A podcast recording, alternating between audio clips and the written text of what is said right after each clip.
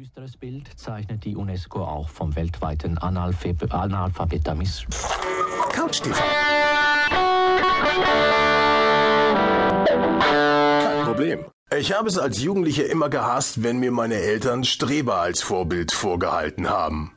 Ich spreche von vermeintlich genialen Typen, die bei Jugend forscht mitmachen und auch noch gewinnen.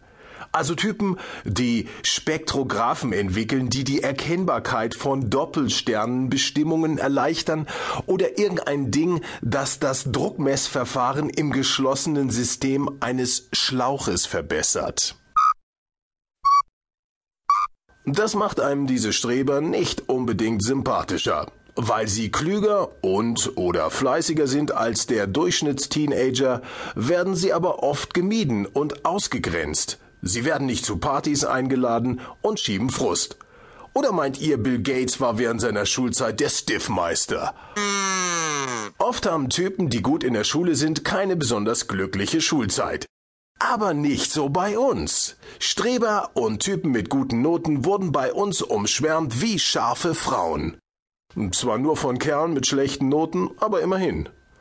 Wir hatten nämlich schnell kapiert, dass die, die woanders als Streber abgetan werden, für uns das Beförderungsticket für eine gelungene Versetzung sein können.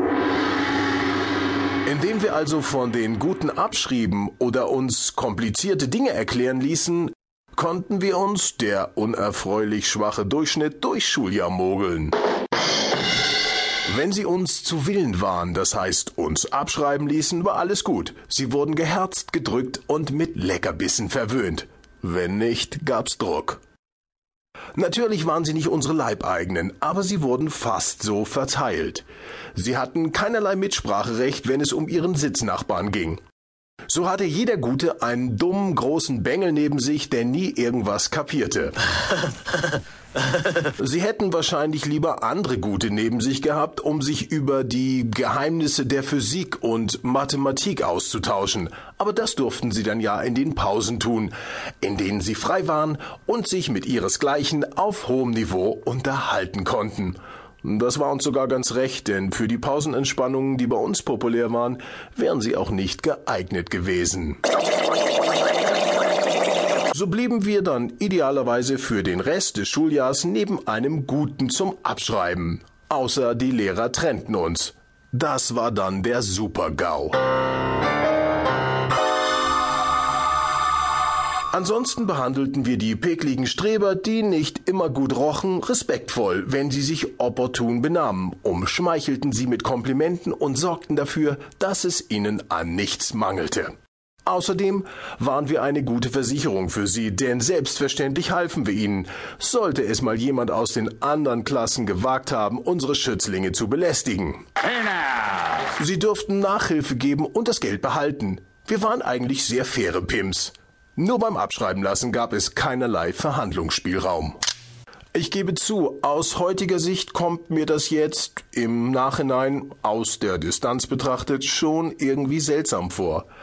Das hat so den Beigeschmack von Prison Bitch, obwohl da garantiert keinerlei sexuelle Komponente im Spiel war. Die Guten entwickelten aber leider gelegentlich ungute Schutzmaßnahmen. Ich hatte mal einen, der in Klassenarbeiten immer blitzschnell fertig war und dann für den Rest der Zeit wieder alles umänderte. Ein logistischer Albtraum, denn es erhöhte außerordentlich die Gefahr, erwischt und weggesetzt zu werden. Der Problemgute war dann auch schwer einzutauschen, denn natürlich sprach sich die Nummer herum. Und mit der Treue haperte es bei den indifferenten, wuseligen Bürschchen sowieso, wie folgende schockierende Schilderung zeigt. Obwohl wir damals nicht viele Dinge ernst nahmen, so war uns doch eins kristallklar. Ohne einen Guten zum Abschreiben bleiben wir sitzen. Darum wurden bereits lange vor Ende des Schuljahrs die Plätze für das nächste reserviert, nach dem System, wer zuerst ansagt, hatte den Zuschlag. Es klappte eigentlich erstaunlich reibungslos, bis auf einmal. Der Beginn des neuen Schuljahrs war der wichtigste Termin im ganzen Jahr, weil da die Sitze neu verteilt wurden. Man konnte das ganze Jahr zu spät kommen, aber diesen einen Termin musste man ernst nehmen, wenn man schlecht in der Schule war. Doch einmal wurde ich durch ungünstige Außeneinflüsse aufgehalten. Ich glaube, mein Rad hatte einen Platten und ich kam zwar nicht direkt zu spät, aber doch sehr knapp. Trotzdem hätte es noch gereicht, doch im letzten Moment war unserer Klasse ein neuer Raum zugeteilt worden, was ich natürlich nicht wissen konnte. Ich stand also vor verschlossenen Türen und geriet in Panik. Sofort rannte ich los zu dem neuen Raum in einem anderen Gebäude. Ich kam dort völlig aufgelöst an und musste erkennen, dass ich entscheidende Sekunden verpasst hatte. Der Anblick, der sich mir bot, traf mich wie eine Abrissbirne.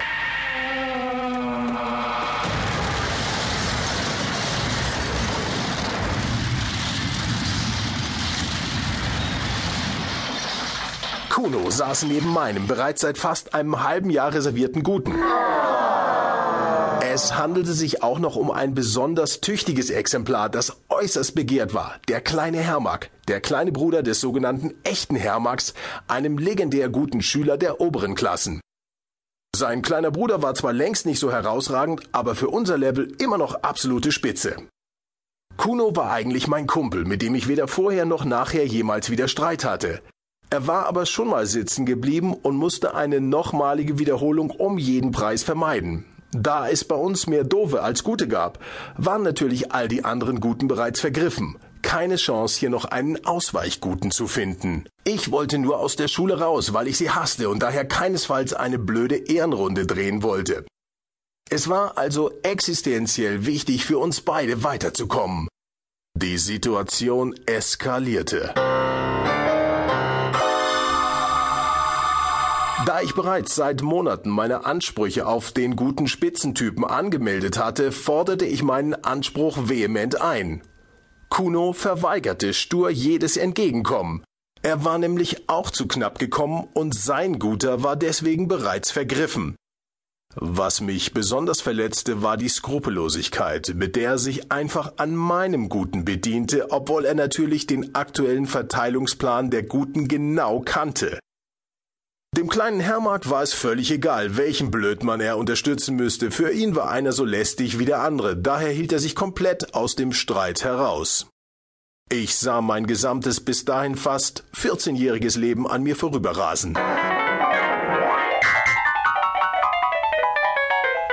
Panikattacken wechselten sich mit Wutschüben wegen dieser Unverschämtheit ab.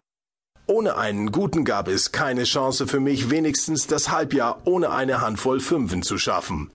Daher griff ich zu einem Mittel, das ich selbstverständlich heute ablehne, das aber damals völlig probat für derartige Konflikte war.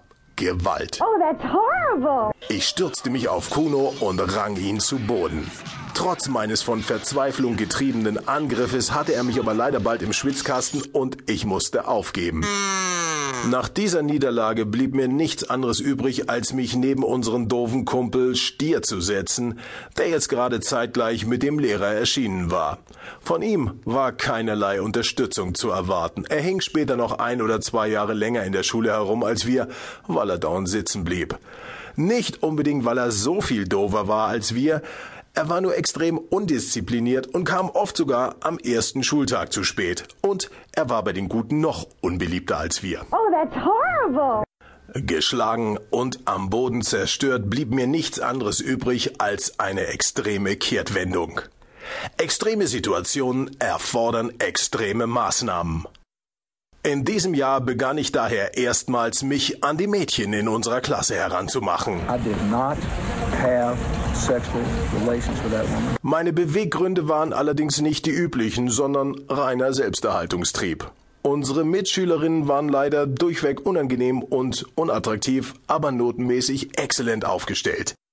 Tatsächlich gelang es mir, die eine so weit für mich einzunehmen, dass ich neben ihr sitzen und abschreiben durfte. Ich heuchelte Interesse an irgendwelchen Schülerinitiativen und gab mich extrem aufgeschlossen für ihre Interessen.